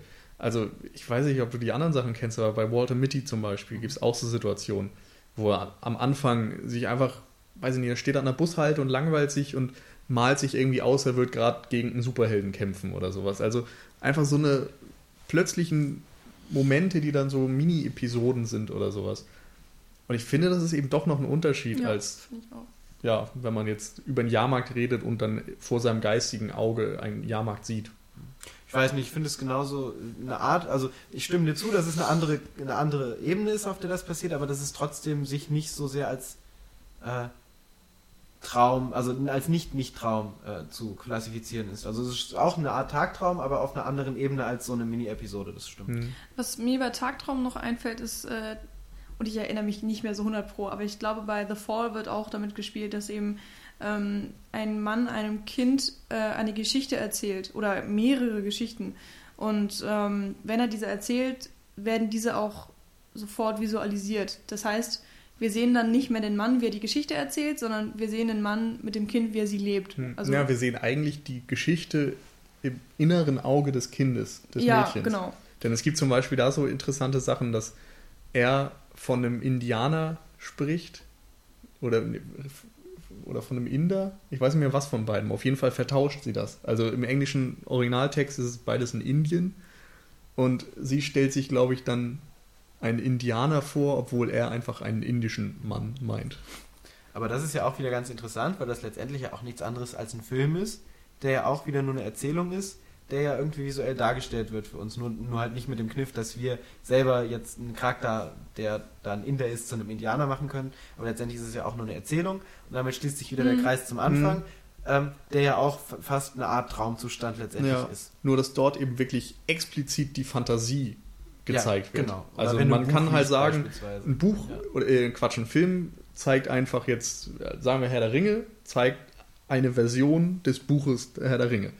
Aber bei The Fall ist es eben nochmal die Mehr Fantasie nicht von Ja. Peter Jackson, sondern die Fantasie einer Person in der Diegese. Mhm, beziehungsweise sogar von zwei Figuren, weil die eine sich das ausdenkt und die andere sich das Ja. vorstellt. Also es geht nochmal in gewisser Weise darüber hinaus. Wobei ich da dann auch wieder sagen würde, irgendwie Fantasie und Traum ist dann doch was anderes. das oder? stimmt. Weil ansonsten könnte man ja sagen, Pans Labyrinth ist dann auch voller Träume, Klar. aber würde ich auch eher sagen, es ist eine Fantasiewelt.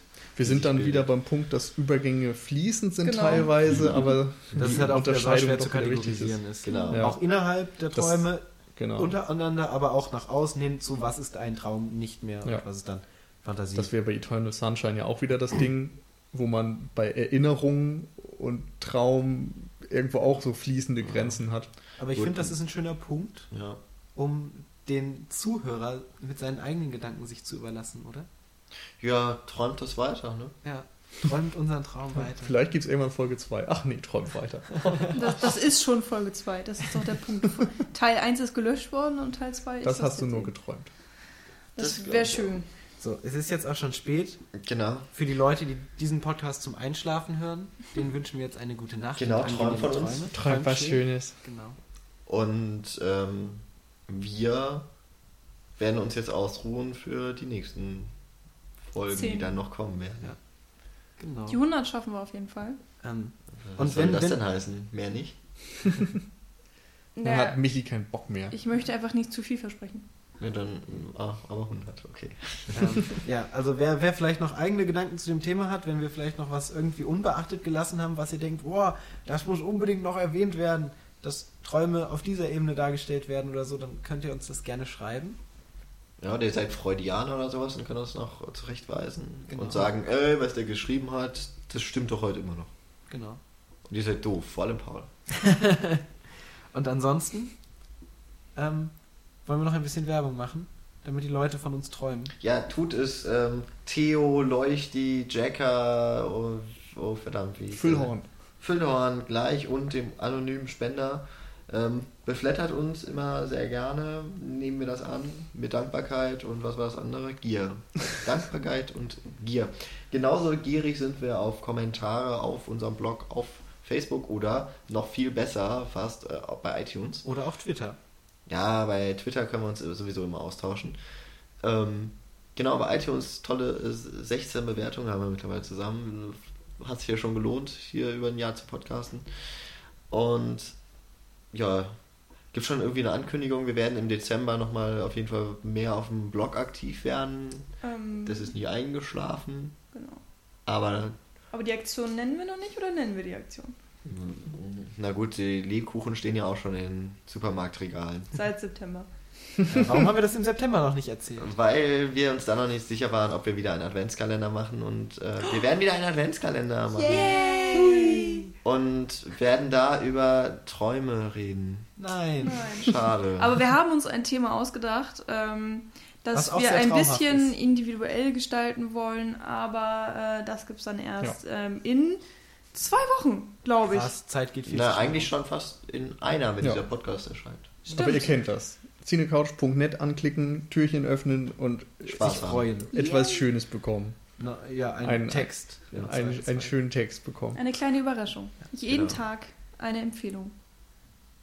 Und ansonsten habe ich was vergessen, was ganz wichtig wäre. Hm, Kommentiert einfach, bitte. Und äh, ja, klar, wenn ihr, ähm, ja, wenn es jetzt auch auf Weihnachten zugeht, wollen wir natürlich auch zumindest irgendetwas noch mehr zurückgeben, als wir es sowieso schon tun mit jeder Woche Podcasten. Wenn ihr Filmvorschläge habt, äh, die wir mal besprechen sollen, ich glaube, Reservoir Dogs ist jetzt auf die Liste gerückt.